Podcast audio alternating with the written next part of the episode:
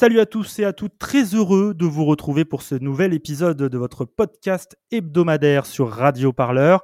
Alors comme chaque semaine, on s'installe ensemble pour une petite heure. L'idée, prendre le temps d'analyser, de comprendre les évolutions, les débats, les enjeux, tout ce que bouscule cette pandémie historique du coronavirus. Merci à vous de nous écouter. Avant de nous lancer dans ce podcast, je vous rappelle que si vous aimez le travail de Radio Parleur, eh bien vous pouvez faire un don. Ça nous permet de continuer à travailler.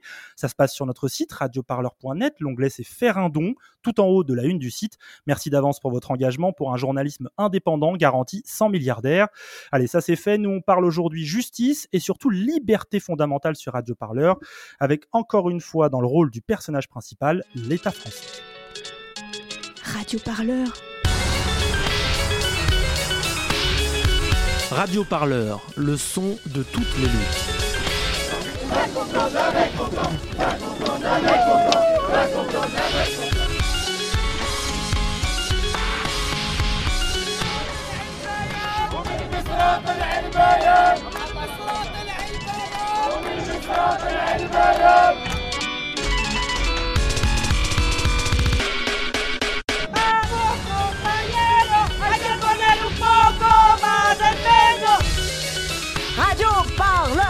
le son de toutes les luttes. Radio Parleur, le son de toutes les luttes.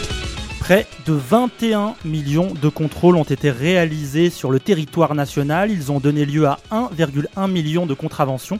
Et pour les deux tiers, il s'agissait de personnes qui n'avaient pas d'attestation. Merci à nos forces pour leur mobilisation. En presque 250 caractères et un message sur le réseau social Twitter, voici résumé l'action de la police pendant ce confinement. C'est le compte du ministre de l'Intérieur Christophe Castaner qui nous offre ce bilan. Il salue la mobilisation des agents de l'État. Alors la réalité sur le terrain comme souvent bien plus complexe. Conséquence de cette politique, les violences policières se sont multipliées, en particulier dans des quartiers populaires. Un exemple avec des insultes racistes proférées par un policier lors d'une interpellation à l'île Saint-Denis dans le 93 la semaine dernière. Plus largement, les témoignages de contraventions abusives sont nombreux et tous racontent un peu la même chose. Un jugement sur le vif, sur l'instant, des décisions impossibles ou très difficiles à remettre en cause sur le moment et un contrôle a posteriori quasi inexistant. Alors de tout cela, Christophe Castaner ne dit rien dans ses interventions Cette action de l'État pendant le confinement, elle pose pourtant la question du respect de nos libertés fondamentales, de la réduction de leur périmètre en situation d'urgence. Elle questionne aussi le contournement de la justice au profit d'un pouvoir de répression verticale, application directe de décisions prises par l'exécutif. Alors que depuis ce lundi 11 mai, un premier déconfinement s'amorce, on vous propose dans ce nouvel épisode de votre podcast hebdomadaire sur Radio Parleur de penser ensemble ce constat ces inquiétudes et les résistances aussi qui s'organisent. Et parmi ces résistances, il y a celles d'avocates et d'avocats. Une dizaine d'entre eux, membres de la BRB, c'est la Black Robe Brigade, manifestés devant le ministère de la Justice à Paris ce mardi 12 mai. On écoute Louise Thor, elle est avocate au barreau de Paris. On est venu aujourd'hui parce qu'on utilise évidemment des formes assez particulières de nous exprimer. Il y a eu des tribunes, des alertes euh, au gouvernement, au ministère de la Justice pour leur dire que ce qui été fait depuis huit semaines, un petit peu comme ce qui avait été fait dans les semaines précédentes, était euh, absolument euh, attentatoire aux libertés les plus fondamentales, était une violation caractérisée des principes qui pourtant nous unissent depuis des centaines d'années. Et durant la crise Covid, eh bien, on n'a pas fait exception, je dirais même on a fait pire. On n'aurait jamais pu imaginer que euh, des choses aussi anodines que des prolongations de détention provisoire et aussi fondamentales que de voir un juge pour que son jugement soit rendu, pour que la justice et la détention provisoire puissent être prononcées, que des choses aussi fondamentales soient oubliées, eh bien ça nous alarme et ça nous fait revenir aujourd'hui devant le ministère et utiliser euh, ces manières, pardon, j'en perds mon masque, de manifester assez particulières. C'est pas possible que des principes passent systématiquement derrière d'autres exigences. C'est pas possible d'oublier à ce point les droits des gens, les droits des justiciables, de leur interdire de s'exprimer, de manifester. Voilà ce que nous sommes en train de vivre aujourd'hui. C'est une dérive d'un État autoritaire. Il y a des lois, il y a des principes qui sont là pour tenir, quelle que soit la crise, qui sont là pour tenir justement quand la crise est la plus forte. C'est le cas aujourd'hui. Tout ce qu'on fait dans la presse, tout ce qu'on essaye de communiquer depuis des semaines, personne ne nous écoute. On fait encore de la communication qui sont du mensonge, du mensonge et encore du mensonge. Alors aujourd'hui, on est venu. On ne nous empêchera pas de dénoncer ces violations gravissimes des libertés les plus fondamentales qui ont lieu pendant cette crise. Allez, prenez le programme Radio Parleur.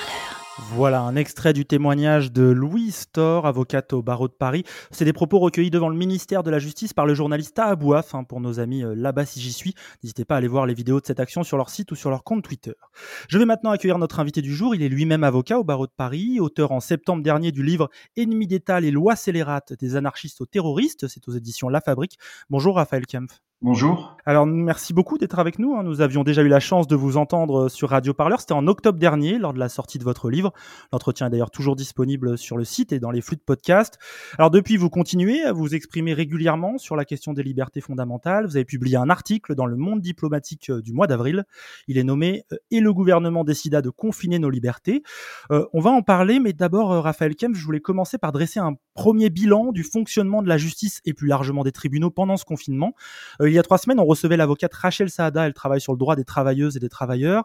Elle dressait dans notre émission un bilan assez catastrophique de l'ouverture des tribunaux administratifs, des prud'hommes aussi. Vous, euh, vous travaillez plutôt dans le pénal. Quel bilan tirez-vous pour la justice pénale après presque deux mois de confinement, Raphaël Kempf? Un bilan, on va dire, mitigé et finalement, d'un point de vue très personnel, je dirais euh, assez triste.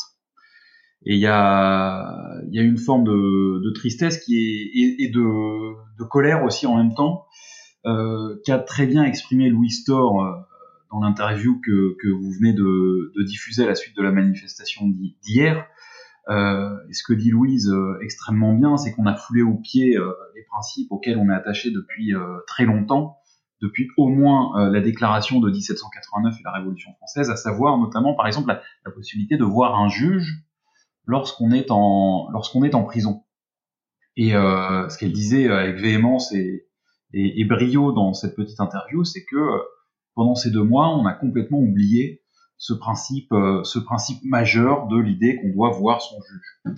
Euh, au début, lorsque la loi sur l'état d'urgence sanitaire a été a été faite et, promulguée, donc le, 23 mars, on s'attendait pas à ce que les détentions provisoires soient prolongées de façon automatique.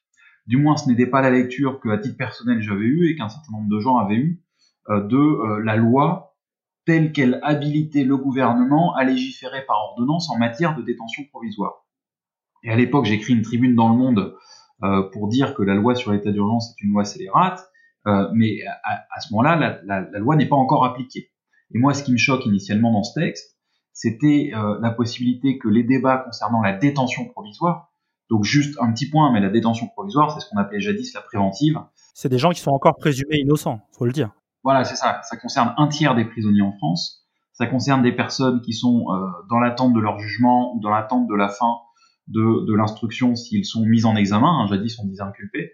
Euh, et euh, ces personnes-là sont présumées innocentes et devraient par principe être, en liberté. Ce n'est que par exception qu'elles euh, qu'elles soient emprisonnées selon un certain nombre de, de, critères dont on pourrait discuter de la manière dont ils sont effectivement appliqués au quotidien par les tribunaux et les cours d'appel dans ce pays. Et ça, c'est un autre, c'est un autre débat. Toujours est-il que lorsque la loi sur l'état d'urgence sanitaire est, promulguée, euh, dans cette loi est prévue la possibilité que les débats, c'est-à-dire les audiences sur la détention provisoire, ne euh, soient exécutés que par écrit. Alors par écrit, ça voulait dire juste par échange d'écriture entre le procureur et l'avocat, sans que le juge n'entende ni l'avocat ni le procureur, ni surtout la personne concernée, à savoir le prisonnier.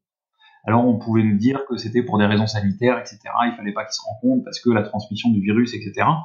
Alors je veux bien entendre, même si euh, même s'il y a des, des, mesures qui peuvent être prises pour que les personnes soient euh, soient entendues dans le respect de règles sanitaires, mais en tout état de cause, il y avait des possibilités de recourir aussi à des visioconférences, qui est pas du tout une solution idéale et que nous contestons par ailleurs, mais voilà. C'était mieux que rien en tout cas. Oui, c'était mieux que rien, et surtout c'était mieux qu'un débat écrit. Hmm.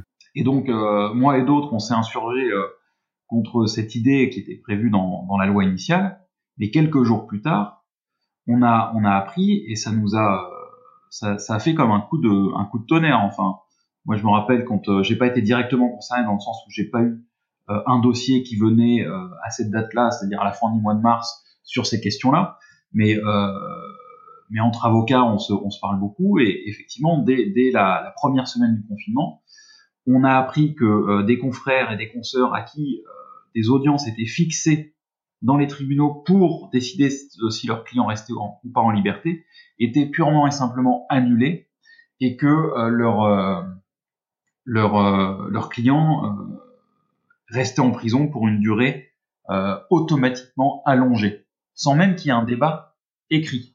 Donc là, c'est même plus écrit aux visioconférences, c'était vraiment. Donc là, ça, fait un coup de massue sur la tête. Et, et on a appris peu après que ça résultait d'une interprétation de la loi nouvelle et de l'ordonnance de Madame Belloubet, interprétation du gouvernement, notamment un courriel de euh, la directrice des affaires criminelles et des grâces, qui est une haut fonctionnaire du ministère de la, de la Justice, euh, courriel dans lequel elle demandait aux magistrats en France euh, de prolonger automatiquement les détentions provisoires. C'est-à-dire que très concrètement, il faut imaginer un juge qui écrit, et moi je l'ai vu ça très par la suite, je l'ai vu dans les dossiers, un juge qui écrit au directeur de prison sans même demander son avis ni à l'avocat ni au procureur, en disant au directeur de prison, bon ben, euh, monsieur Intel, vous me le gardez six mois de plus. On en est là, c'est-à-dire que c'est une prolongation de la détention par, euh, par voie de, de fax, de, de courriel adressé directement à l'administration. Je reprends justement, euh, d'abord, je précise quand vous parlez de la loi nouvelle, c'est, je pense, c'est l'état d'urgence sanitaire, on va, on va l'évoquer. Euh, je reprends d'abord votre citation de Louis Boré que vous avez mis dans votre article du Monde diplomatique. Euh, c'est le président de l'ordre des avocats et il affirme que c'est la première fois depuis 1793 que l'on ordonne que des gens restent en prison sans l'intervention d'un juge.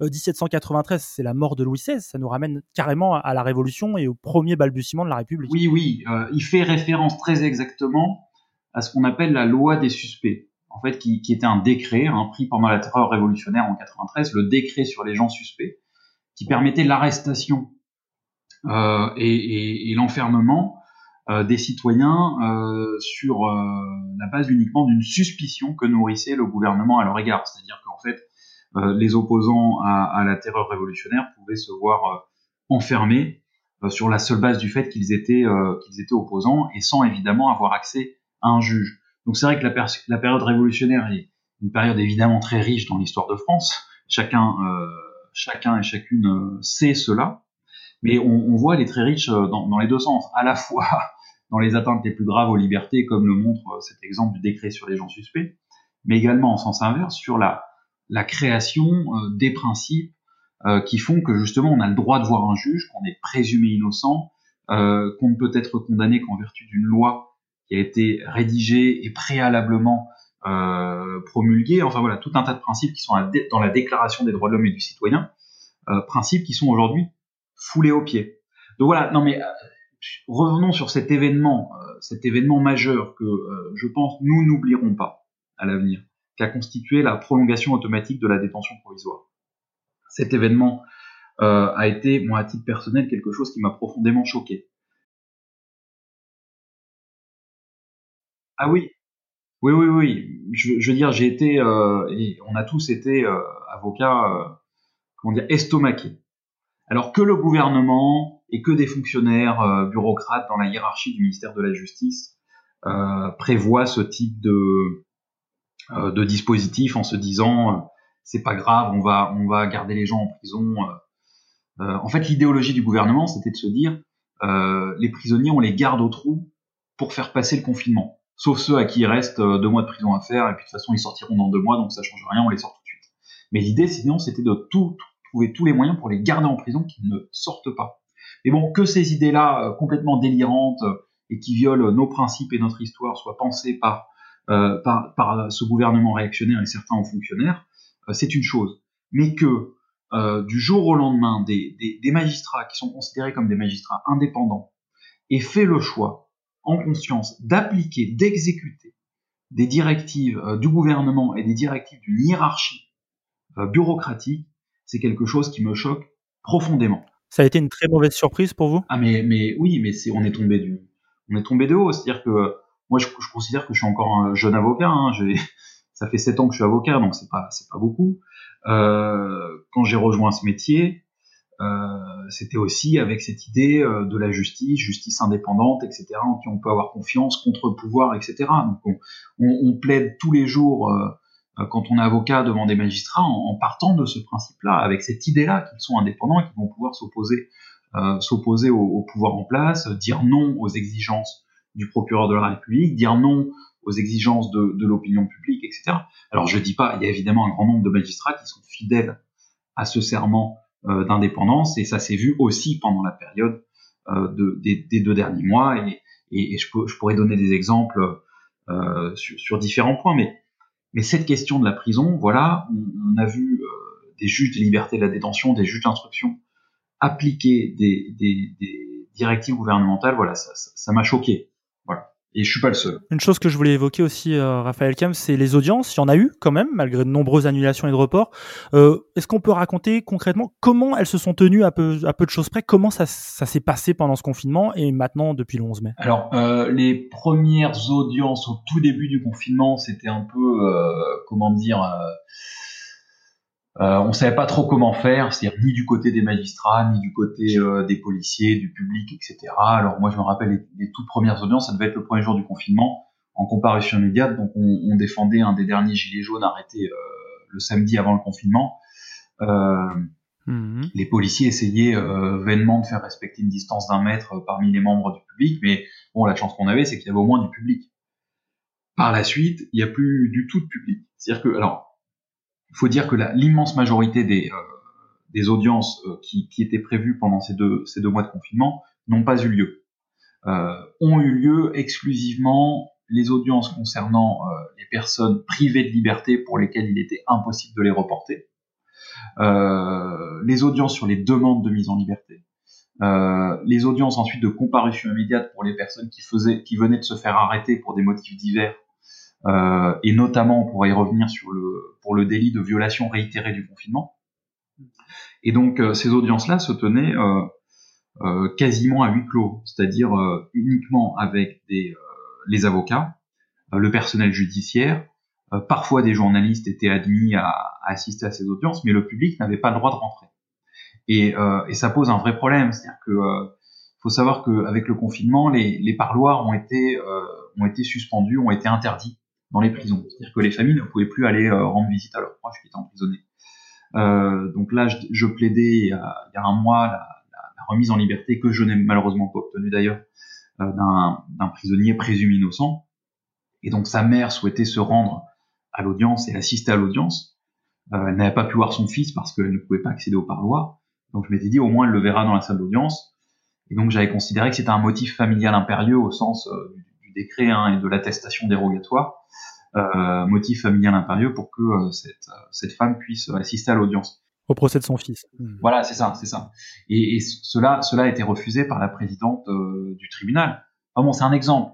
des confrères et des consoeurs pourraient donner plein, plein d'autres exemples probablement, mais voilà, il y a quand même eu une justice qui a été rendue, on va dire un peu à l'aveugle, hein, Enfin, pas à l'aveugle, mais non, c'est plutôt le contraire. Le système D un peu, quelque chose comme ça? Non, c'est-à-dire qu'elle n'était pas rendue de façon visible, ou, ou alors elle n'était visible que de peu de personnes. Oui, la justice par quelques-uns, c'est toujours inquiétant. Ah ben oui, bien sûr. C'est encore une fois un acquis de la Révolution française que la justice se rende publiquement et que, euh, et que le peuple puisse assister à la manière dont, euh, dont sont jugées les personnes dans ce pays.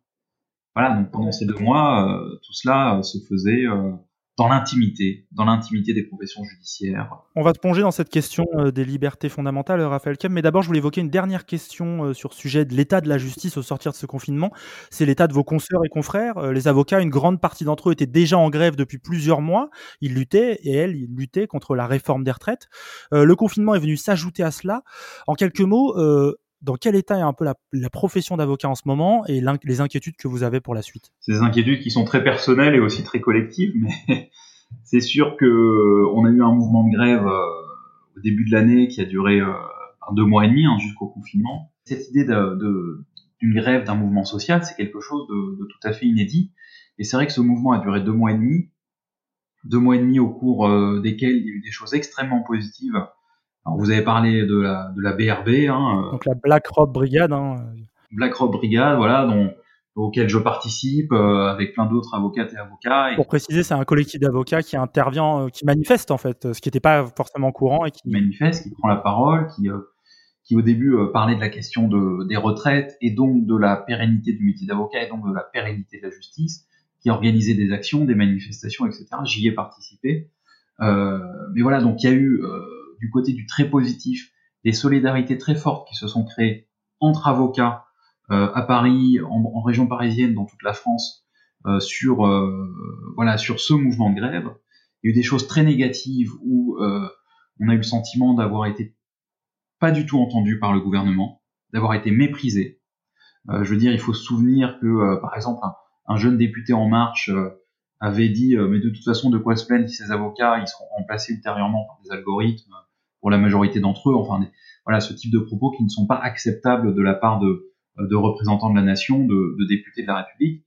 Euh, c'était, on, on, a senti pendant ces, ces, deux mois et demi de grève du, du mépris, de la violence à l'égard euh, à l'égard des avocats. Il faut savoir que les avocats c'est pas une profession, ou alors pour euh, une petite partie d'entre eux c'est pas une profession de gens qui sont euh, qui sont très riches.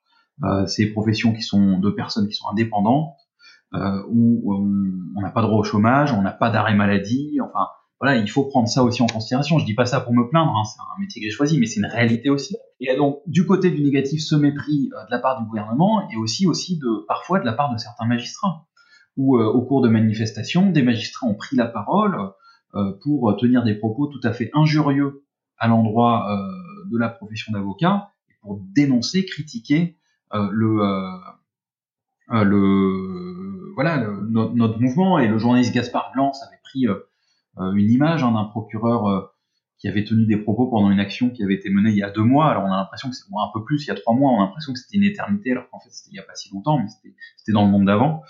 Euh, un magistrat aussi qui, a été violent à l'endroit d'une avocate pendant une manifestation. Enfin, voilà, tout un tas de choses qui font que le lien s'est distendu entre entre avocats et, et, et magistrats. Et moi j'ai le sentiment, à quelques exceptions près, hein, j'y reviendrai, euh, que, euh, que, que ce qui s'est passé pendant ces deux mois de confinement n'a pas permis de retisser ce lien-là. Et je le regrette évidemment. Raphaël Kem, merci hein, pour ce tour d'horizon, euh, un peu de l'état de la justice au sortir du confinement. Euh, on va maintenant se pencher sur le sujet qui nous a amené à vous inviter, cet article publié dans le Monde diplomatique le 4 avril.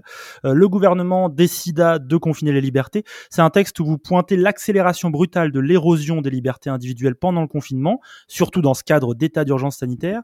Une situation d'urgence qui vient justement d'être prolongée, c'était le 2 mai dernier. C'est le ministre de la Santé Olivier Véran qui l'a annoncé. On va l'écouter rapidement. Conformément à l'avis unanime unanime du comité de scientifiques, le projet de loi présenté ce matin en Conseil des ministres entend proroger l'état d'urgence sanitaire pour deux mois jusqu'au 24 juillet. À l'unanimité, ce Conseil scientifique a considéré que l'ensemble des dispositifs de lutte contre l'épidémie Covid-19, incluant ceux prévus par la loi sur l'état d'urgence sanitaire, restent nécessaires, évidemment, dans la situation sanitaire actuelle. Le retour d'expérience acquis à l'issue de six semaines de mise en œuvre nous a conduit à proposer certaines modifications ciblées de ce régime d'état d'urgence sanitaire, de manière notamment à conforter son cadre juridique. Mais c'est surtout la perspective de la levée progressive du confinement qui a amené à, accélérer l'examen du présent projet de loi, compte tenu des adaptations législatives qu'il implique et à prévoir un examen parlementaire compatible avec cette levée progressive du confinement à compter du 11 mai. Radio Parleur, le média qui vous parle des luttes et qui vous en parle bien. Sur Radio Voilà, Olivier Véran donc en conférence de presse, c'était le 2 mai dernier. Euh, Raphaël Kems, tout d'abord, est-ce qu'on peut expliquer en quelques mots, on entend beaucoup ce mot état d'urgence sanitaire, ça veut dire quoi et qu'est-ce que ça change concrètement euh, pour nous citoyens? Alors l'état d'urgence sanitaire, c'est le nom euh, d'un régime d'exception, d'un nouveau régime d'exception qui a été créé par la loi du 23 mars, 23 mars 2020. Donc le, gouvernement a fait le choix, pour faire face à l'épidémie de, de Covid-19, de créer un nouveau régime d'exception. Alors ça, c'est en soi un choix qui est problématique et qui n'était pas nécessairement justifié parce que d'autres options existaient pour euh, faire face à cette épidémie de Covid-19. Alors je parle d'options sur le plan juridique. Évidemment, je ne suis pas là, euh, je ne suis pas médecin ni épidémiologiste, donc je ne suis pas là pour intervenir sur des questions de, euh, médicales. Mais du point de vue juridique, il existait d'autres options de recourir à euh, notamment par exemple à, la théorie des circonstances exceptionnelles ou euh, à, à, des, à, des, éléments euh, prévus à droit, à droit constant, enfin dans, dans, le droit commun, notamment dans le code de la santé publique.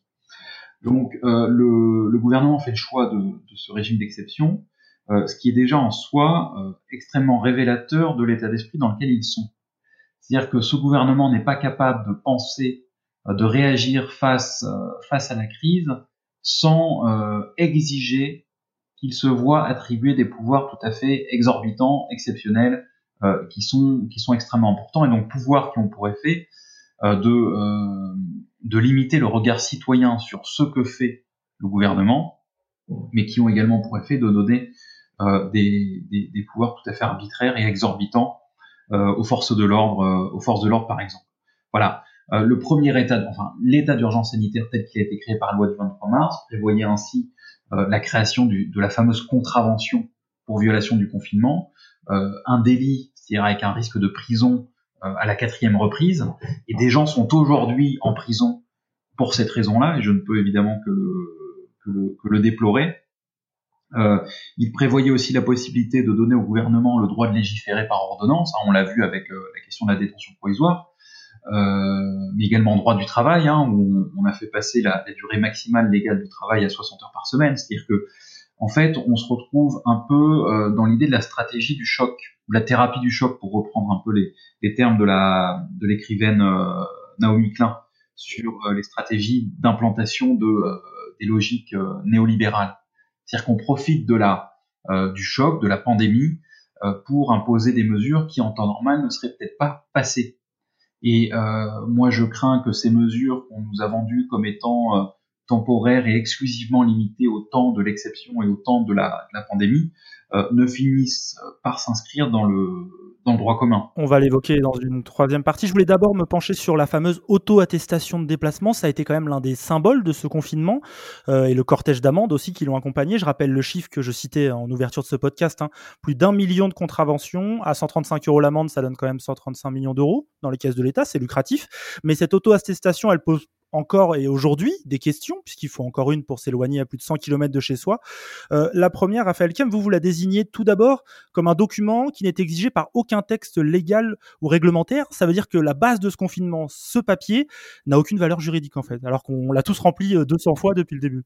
Ouais, ouais, ouais, non, mais moi aussi je l'ai utilisé, hein, je, je, vous rassure. Mmh, bien sûr. Et, euh, parce que j'avais pas envie à chaque contrôle de police, j'en ai pas eu beaucoup. Hein ça tient peut-être au fait que je suis euh, jeune et blanc et que voilà. Euh, j'ai pas eu de contrôle, de police, mais j'en ai eu quelques-uns. Et euh, je vous avoue que j'avais pas envie à chaque fois de ces contrôles de rentrer dans un débat juridique pointilleux avec des policiers qui, à mon avis, n'auraient pas forcément été d'accord avec moi. Mais si je pense que sur le fond, j'ai raison. D'un point de vue juridique, je ne dis pas que la base du confinement et euh, illégal. C'est-à-dire que l'attestation de déplacement dérogatoire n'est, du point de vue juridique, pas la base du confinement. Euh, je dis simplement que la loi du 23 mars euh, sur l'état d'urgence sanitaire et le décret qui a mis en œuvre euh, l'état d'urgence sanitaire ne prévoit pas l'obligation d'avoir l'attestation de déplacement dérogatoire qui a été euh, qui a été mise en ligne sur le site internet du ministère de l'Intérieur. C'est-à-dire que si je suis juriste et donc je suis obligé d'examiner tout cela euh, avec la rigueur et une lecture stricte, parce qu'on est en matière de droit pénal, vu que euh, c'est la violation du décret est punie d'une contravention, et il y a un principe de droit qui est le principe de l'interprétation stricte du droit pénal. Or, ce que prévoit le décret, c'est non pas une attestation, mais un document. Or, ce document n'est pas euh, défini. Et euh, en l'absence de décision judiciaire euh, sur euh, quel doit être ce document, on n'a pas de d'interprétation. Mais moi, il me semble qu'il est raisonnable de penser que euh, ce document devrait être suffisant lorsque il s'agit par exemple d'une liste de courses. Vous sortez de chez vous avec une liste de courses, pour moi, c'est un document et ça devrait euh, vous permettre de sortir et donc de bénéficier de l'exception euh, relative aux achats de première nécessité. Ce qui n'était pas le cas dans les faits, il fallait avoir absolument ce papier. Ce qui n'était évidemment pas le cas euh, pas le cas dans les faits. Son statut de contravention aussi, il est problématique euh, parce qu'on n'est donc pas dans, on va pas directement en justice ou autre. Ça veut dire que l'application est directement le fait du policier. Ça, c'est ce que vous affirmez. Euh, c'est lui qui sur le terrain décide de ce qui est réglementaire ou pas, un peu à la tête du client. Ben oui, parce que le, le, le, le, texte de la loi et du décret euh, est tellement flou euh, qu'il euh, laisse une marge d'interprétation. Alors, il est normal que le droit pénal prévoit une interprétation. Je suis pas là pour contester cette, cette logique-là. Néanmoins, euh, parfois cette interprétation laisse un tel champ libre à l'autorité chargée de l'appliquer, à savoir la police ou la gendarmerie, que cette marge d'interprétation confine à l'arbitraire. Et quand moi j'emploie ces termes d'interprétation, de marge d'appréciation et d'arbitraire, ce ne sont pas seulement mes termes, mais ce sont les termes de l'avocat général auprès de la Cour de cassation, qui, euh, lors de l'audience hier sur la QPC euh, que j'ai portée avec d'autres sur la question du délit de violation réitérée du confinement, a dit effectivement que euh, ce délit posait une difficulté, notamment par, rapport à cette question de, l'arbitraire. Et vous savez, Christophe Castaner avait dit à grand renfort de publicité que euh, sur le site internet du ministère de l'Intérieur, il avait prévu euh, une espèce de petit euh, module de discussion en ligne où on pouvait poser des questions, poser des questions au ministère de l'Intérieur sur les, modalités du confinement. donc vous pouviez y aller et moi je me suis amusé à, poser des questions aux, policiers qui se trouvaient derrière cet ordinateur. Et donc je lui ai dit voilà est-ce que est-ce que l'attestation est, est obligatoire? On m'a répondu, euh, la police nationale m'a répondu, oui, vous devez nécessairement vous munir de l'attestation, etc. Et donc moi, bon, j'ai joué au con, hein, mais bon, je leur ai dit, mais d'accord, mais alors pourquoi est-ce que l'obligation de l'attestation n'est pas prévue par le décret? Et ce que me répond la police nationale, c'est, ah oui, effectivement, c'est une excellente remarque, mais nous ne sommes pas les législateurs, et les instructions lors des contrôles ont bien été spécifiées. Donc en gros, ce que ça nous dit là, c'est que euh, ce petit fonctionnaire du ministère de l'Intérieur qui était chargé de, euh, répondre aux questions euh, malines ou, moins malines posées par les, par les citoyens sur le site internet du ministère de l'Intérieur, il reconnaît bien que finalement, si on va au fond des choses, l'attestation n'est pas obligatoire. Mais il reconnaît aussi que c'est des instructions qu'on a données. Or, les instructions, elles n'ont pas force de loi. Et donc, ce qu'on a vu pendant ce confinement, c'est que, avec cette logique de l'état d'exception, la police, le ministère de l'Intérieur se sont cru tout permis en se disant ça ne va pas se voir. Vous dites la police fabrique la loi. Oui, c'est euh, bah oui parce que ça veut dire quoi? Violer à quatre reprises le confinement, c'est un délit. Le délit doit être prévu normalement par la loi. Or, qui va décider que vous avez violé ou pas le confinement? Je veux dire, par exemple, c'est histoire de drone. Alors c'est un, pur scandale, mais oui, on l'a vu à Nice et dans plusieurs villes de France. Hmm. Voilà, le drone n'est pas capable de vérifier si vous aviez le droit ou pas de, sortir de chez vous. Hmm. Vos confrères du Parisien ont, ont, révélé hier une affaire euh, tout à fait étonnante qui concerne des jeunes, notamment dans une ville dont le nom m'échappe, euh, dans l'Essonne et dans quelques autres villes de, de, de région parisienne, où des jeunes auraient apparemment été verbalisés parce qu'ils étaient dehors et que euh, on les voyait uniquement à travers des caméras de vidéosurveillance. Or, il est évident qu'un policier qui se trouve derrière un, un, écran de caméra de vidéosurveillance est incapable de vérifier si la personne euh, qui est vue dans l'espace public avait le droit ou pas de sortir. Et donc là, on voit que si ces jeunes gens ont reçu des verbalisations, c'est parce que ce policier a considéré qu'ils avaient violé la loi. Si euh, quelqu'un reçoit une verbalisation parce que euh, il a rempli son attestation en crayon à papier, alors que rien n'interdit de la remplir au crayon à papier, eh bien c'est le policier qui dresse cette contravention qui fait la loi et qui dit ce qui est juste et interdit. Voilà, on se retrouve dans ce régime-là et c'est particulièrement inquiétant. Mais je pense que c'est dû au fait qu'on a euh, fait le choix politique, philosophique de recouvrir à l'état d'exception, ce qui a laissé penser à un grand nombre de gens, notamment à la police, qu'elle pouvait tout faire. Vous avez commencé à évoquer des abus, hein. il y en a eu plusieurs. Hein. On pense bien sûr à des violences policières, euh, mais aussi à des amendes distribuées pour motifs fantaisistes. On a parlé euh, de cette date écrite au crayon à papier. Un exemple par exemple à Montpellier où un bénévole de la Ligue des droits de l'homme a été verbalisé puis frappé alors qu'il présentait son ordre de mission pour une distribution de repas aux plus démunis. Ces amendes, il est possible de les contester. Est-ce que ça ne suffit pas à assurer un contrôle même un peu tard et a posteriori? J'aime pas le terme d'abus parce que le terme d'abus laisse penser qu'il pourrait y avoir une normalité poserait pas de difficulté. Quel terme utiliser alors? Alors, pour moi, c'est comment dire, ces, comportements-là sont consubstantiels au texte même. C'est parce que le texte de la loi et du décret laisse euh, une telle marge d'appréciation à la police qu'on se retrouve avec ces situations ubuesques telles que celles que vous avez décrites. C'est trop large, c'est trop flou. Oui, voilà, c'est ça. Donc ça allait nécessairement vers, vers, euh, vers des abus, vers de l'arbitre. Et sur la question de contester ces amendes, du coup, est-ce que ça peut suffire et est-ce que ça marche d'abord? Alors, le problème de la, la, contestation, c'est que c'est quelque chose qui est très difficile. Pourquoi? C'est-à-dire que tout le monde a dit que la, la, la contravention est de 135 euros. Pourquoi 135 135 euros, c'est ce qu'on appelle l'amende forfaitaire. C'est-à-dire le forfait. Le forfait, c'est, on va dire, le, le contrat. C'est-à-dire que euh, 135 euros, c'est lorsque vous payez ce que vous payez lorsque vous acceptez la contravention. Et donc que vous reconnaissez les faits qui vous sont reprochés. C'est-à-dire si vous payez les 135 euros, vous reconnaissez avoir commis le délit de violation du confinement, euh, le, la contravention, pardon, de violation du confinement. Et si on le conteste du coup? Et si on le conteste, eh bien, euh, on peut euh, perdre sa contestation et avoir une amende forfaitaire majorée. Et euh, si ça va jusque devant le tribunal de police, on peut aller encourir la peine de 750 euros, 750 euros d'amende. Et le problème, c'est que pour contester ça, c'est pas c'est pas facile de contester. C'est-à-dire qu'il faut évidemment qu'on peut le faire sans avocat, mais ça demande parfois aussi des compétences juridiques. Il faut faire un peu attention, il faut faire gaffe, etc. Et, euh, malheureusement, les compétences juridiques dans ce pays sont pas, voilà, sont pas partagées par tout le monde. Je le regrette évidemment, hein, mais c'est aussi, c'est aussi un constat. Donc, euh, donc, on peut se retrouver à, contester de façon, euh, on va dire incorrecte, et se retrouver à devoir payer plus. Donc, dans le doute, des gens vont se dire, je préfère pas contester, c'est trop compliqué, ça va me prendre du temps, je préfère payer. Et surtout, si on finit par aller jusqu'au tribunal de police, il faut savoir qu'en matière de contravention, il y a une règle qui est très forte, c'est l'idée qu'en gros, la, euh, la parole policière sur la contravention fait foi jusqu'à preuve contraire. Et ça, c'est pas le cas, par exemple, quand on va devant le tribunal correctionnel. C'est-à-dire qu'il y a un régime différent de preuves en matière de délit et en matière de contravention. Ça peut paraître paradoxal, mais quelqu'un qui est poursuivi pour un délit ou un crime, qui encourt des, années de prison et parfois jusqu'à la perpétuité, euh, bénéficie d'un régime euh, de preuves et de droits de la défense qui sont plus importants que quelqu'un qui n'encourt qu'une simple contravention.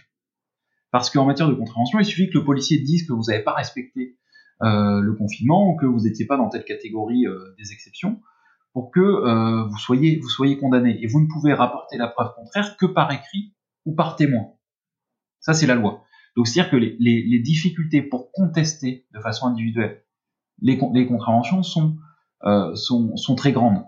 Et c'est ce qu'a montré euh, la chercheuse euh, Aline Daguerre dans un travail qu'elle a fait l'année dernière sur euh, la question de l'utilisation des contraventions par la police dans certains quartiers populaires, où elle a repéré sur le terrain que des, des jeunes de quartier se faisaient verbaliser de façon très très courante, très fréquente, pour des motifs tout à fait ridicules liés à la question de l'occupation de l'espace public. Et donc ces, jeunes se retrouvent avec des verbalisations qui sont dans l'incapacité de contester, euh, de contester utilement. C'est-à-dire que d'une certaine manière, la police, elle fait la loi, mais euh, elle, euh, dans le même temps, elle, euh, elle rend la justice.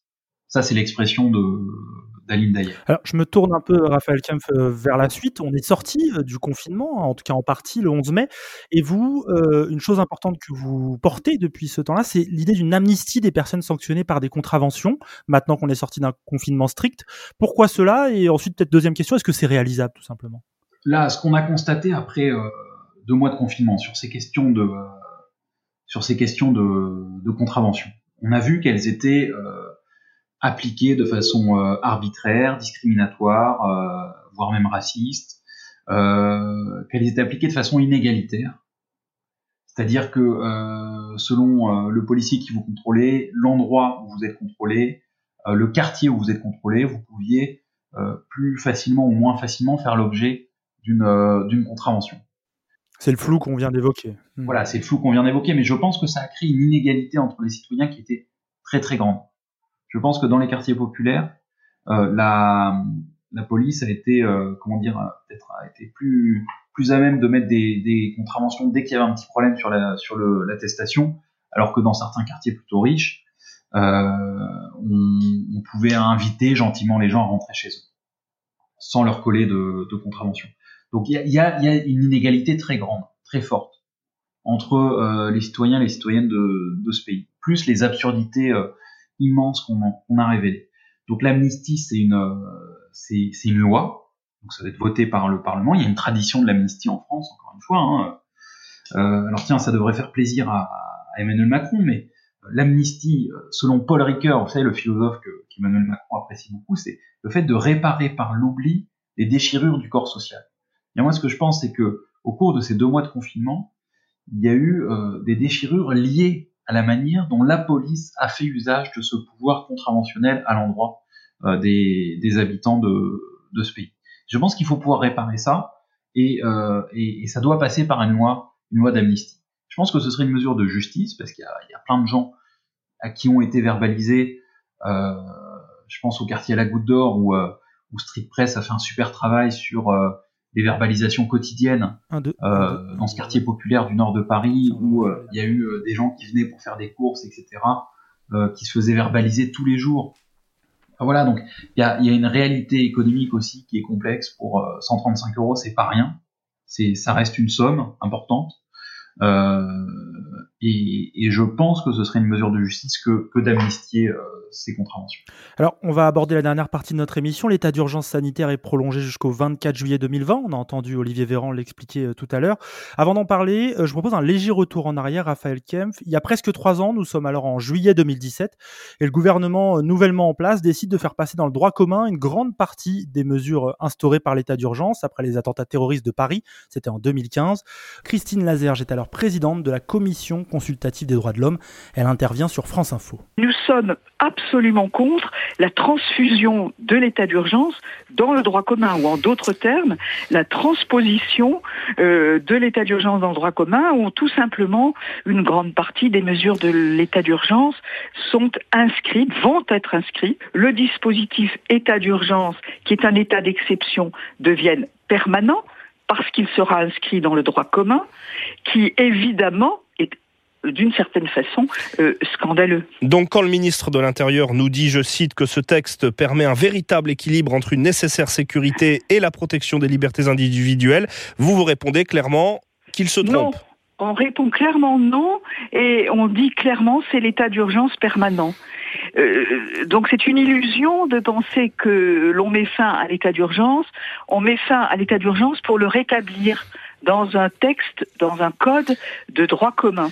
Donc notre arsenal juridique est vraiment hyper complet et euh, l'état d'urgence ou même le transfert des dispositions d'état d'urgence dans le droit commun est euh, inutile. C'est totalement démontré. Le seul responsable de cette affaire, c'est moi. Qu'ils viennent le chercher. Radio Parleur, le média qui vous parle des luttes et qui vous en parle bien. Eh ben, on n'est pas sorti du sable et Christine Lazerge, donc au micro de France Info. On revient au présent, Raphaël Kem. Cet extrait euh, raconte, nous rappelle le passage de l'état d'urgence antiterroriste dans le droit commun. On fait forcément le parallèle avec l'état d'urgence sanitaire qui est en cours en ce moment. Est-ce qu'on peut craindre de voir cette situation censée être d'exception s'inscrire dans le droit commun euh, très rapidement ou à l'avenir? Oui, évidemment, c'est une inquiétude, euh, c'est une inquiétude partagée par un grand nombre de d'avocats mais et d'institutions dans, dans, dans ce pays. Euh, oui, on peut le craindre à partir du moment où on voit euh, que dans l'histoire de France, un grand nombre de régimes d'exception ont tous fini peu ou prou par euh, s'inscrire dans le droit commun.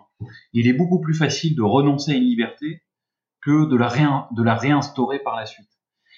Et les cas où un Parlement, enfin une, majorité, est revenu sur des mesures scélérates adoptées auparavant, sont très rares. En a eu en 1981 au moment où Mitterrand est arrivé au pouvoir, mais c'est quelque chose d'assez rare. Et là, par exemple, sur la question de la justice, euh, on voit que à la faveur de l'état d'urgence sanitaire, on va expérimenter euh, dans de, de, plus en plus d'endroits en France, euh, voilà, on va multiplier les lieux d'expérimentation des cours d'assises sans juré euh, populaire. Voilà, c'est encore, c'est un exemple parmi d'autres, mais voilà, voilà, sur la question du recours à la visioconférence, qui est critiquée massivement par les avocats en temps normal, j'ai peur que euh, ces dispositifs soient jugés très utiles euh, par la suite à la justice euh, et ne soient, généralisés.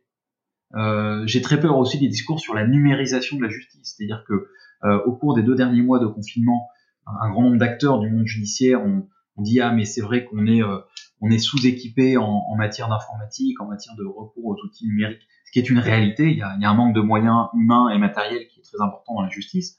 Mais euh, je ne voudrais pas que euh, les discours sur euh, la modernisation, avec beaucoup de guillemets, la numérisation de la justice, euh, en viennent d'une part à pallier le manque de moyens humains et financiers, et d'autre part euh, en viennent finalement à remplacer des moments qui ne devraient pas être des moments d'interaction judiciaire numérisés. Voilà, la réponse ne doit pas se retrouver dans la dans la technique, dans la technologie. Alors face à cela et à ces craintes, euh, vous n'êtes pas les seuls à les porter, Raphaël Kempf. Euh, on a quand même, on se sent un petit peu démuni parce qu'il y a une forme d'absence de contre-pouvoir. On voit que le contrôle, notamment parlementaire, est très difficile puisqu'il y a une majorité absolue à l'Assemblée. Euh, on a aussi du mal à voir des contre-pouvoirs s'élever dans le milieu judiciaire. Est-ce qu'il n'y a pas une forme d'impuissance face à cela? Des- les contre-pouvoirs, oui, c'est important de le dire. Euh, C'est important de se, c'est important de se battre, c'est important de, de continuer à le faire, que ce soit sur euh, sur l'état d'exception, sur la justice pénale, sur euh, la liberté d'expression par rapport euh, à la loi sur les contenus haineux qui actuellement, enfin les contenus dits haineux qui est actuellement euh, en débat à, à l'Assemblée et qui, je l'espère, ne sera pas adopté, même si j'en doute au vu de cette majorité. Mais euh, voilà, il, il- il faut se battre avec euh, les moyens qu'on a, c'est-à-dire la parole, l'écrit, euh, la manifestation. À ce titre-là, moi, ce qui m'inquiète, c'est que dans le euh, dans le euh, nouveau régime de l'état d'urgence prorogé post-confinement, euh, on, limite euh, et on interdise en fait les manifestations.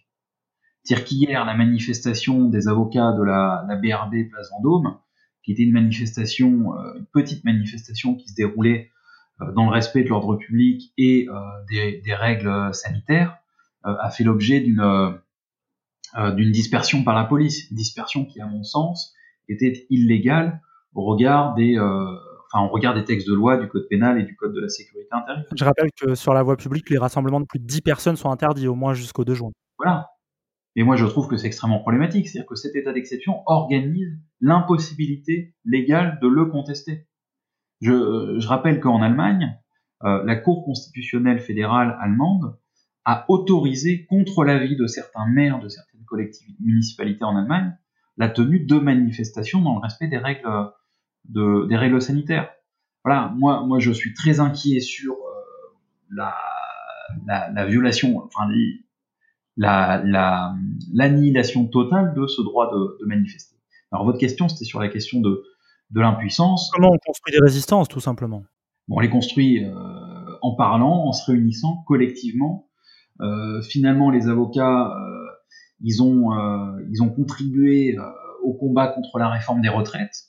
La réforme des retraites a été suspendue. Alors, on peut penser évidemment que c'est grâce à, la pandémie et au Covid, mais en même temps, s'il n'y avait pas eu toutes les luttes euh, au début des cheminots, euh, de, des profs, des avocats, de plein de professions, s'il n'y avait pas eu toutes ces luttes-là contre euh, la réforme des retraites, peut-être cette réforme eût-elle été euh, adoptée plus tôt et peut-être eût-elle été euh, serait-elle entrée en vigueur euh, sans qu'on sans qu'on arrive jusqu'au moment où le gouvernement était obligé de la suspendre en raison de, la pandémie. Donc c'est une demi-victoire, on ne sait pas ce qui va se passer par la suite, mais il faut évidemment être vigilant. Donc voilà. Donc ces solidarités qui se sont créées au cours des mouvements des derniers mois, des dernières années, c'est des solidarités qui aujourd'hui sont réelles, euh, qui ont du sens, euh, qui, s'exercent alors dans les quartiers, mais je connais, je connais assez peu parce que j'ai pas vu ça sur le terrain et j'y ai pas participé, mais euh, j'ai pu les lire. Il y a des solidarités pour venir en aide aux personnes les plus précaires pendant le confinement. Euh, entre les avocats, il y a des solidarités qui sont créées, qui sont très importantes. Euh, c'est ça qu'il faut euh, nourrir et amplifier. Et moi, ce que je constate, c'est que la colère à l'endroit du gouvernement, elle est très grande. Et je vous rappelle que les avocats, c'est une profession qui avait signé des appels à, à, voter Emmanuel Macron en 2017. Alors évidemment, vous en doutez bien, j'ai rien signé de tout ça, mais certains avocats avaient signé ça et avaient réuni un certain nombre de, de signatures. Moi, je peux vous assurer qu'à l'heure actuelle, chez les avocats, il euh, y, a, y, a, une très très grande colère, il y a une très très grande critique contre le gouvernement, y compris euh, chez les avocats qui avaient pu soutenir euh, le, le, côté un peu neuf d'Emmanuel Macron à l'époque. Hein. On va devoir s'arrêter là. Merci beaucoup, maître Raphaël Kempf, d'avoir pris le temps d'être avec nous pour ce nouvel épisode de notre podcast hebdomadaire sur Radio Parleur. Merci à vous, au revoir. Je rappelle que vous êtes avocat au barreau de Paris, auteur des Ennemis d'État, les lois scélérates des anarchistes aux terroristes. C'est aux éditions La Fabrique et c'est passionnant, lisez-le. Quant à nous, ben, rendez-vous la semaine prochaine pour un nouvel épisode de l'émission hebdomadaire du confinement sur Radio Parleur. Avant de vous quitter, je vous rappelle deux choses. D'abord qu'un super reportage sur la mobilisation à l'île Saint-Denis dans le 93 après les violences et insultes racistes d'un policier est disponible sur radioparleur.net et dans votre flux de podcast L'actu des luttes. N'hésitez pas à l'écouter, il illustre bien les enjeux de cette discussion que nous venons d'avoir avec Raphaël Kempf. Et ensuite que si cette émission vous plaît, vous pouvez en parler autour de vous, dans vos réseaux, et vous pouvez soutenir notre journalisme dédié aux luttes sociales. C'est vos dons qui nous permettent de continuer à vous informer de manière indépendante. Rendez-vous sur le site radioparleur.net, l'onglet c'est faire un don. Prenez soin de vous, à la semaine prochaine, salut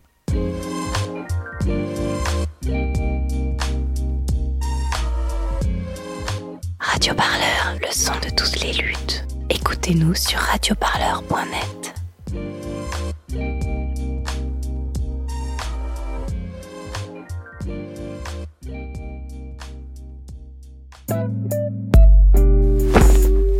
Non mais chérie, pourquoi tu veux toujours faire des trucs compliqués? On peut pas faire simple, comme d'habitude. Oh, mais tu dis toujours ça quand je te propose d'écouter un entretien de radioparleur. Pourtant, je t'assure, c'est trop bien. Bon d'accord, mais euh, si j'aime pas, on arrête. Hein. Pensez les luttes. Retrouvez les entretiens, émissions et conférences de radioparleurs sur une chaîne de podcast dédiée au plaisir de l'esprit.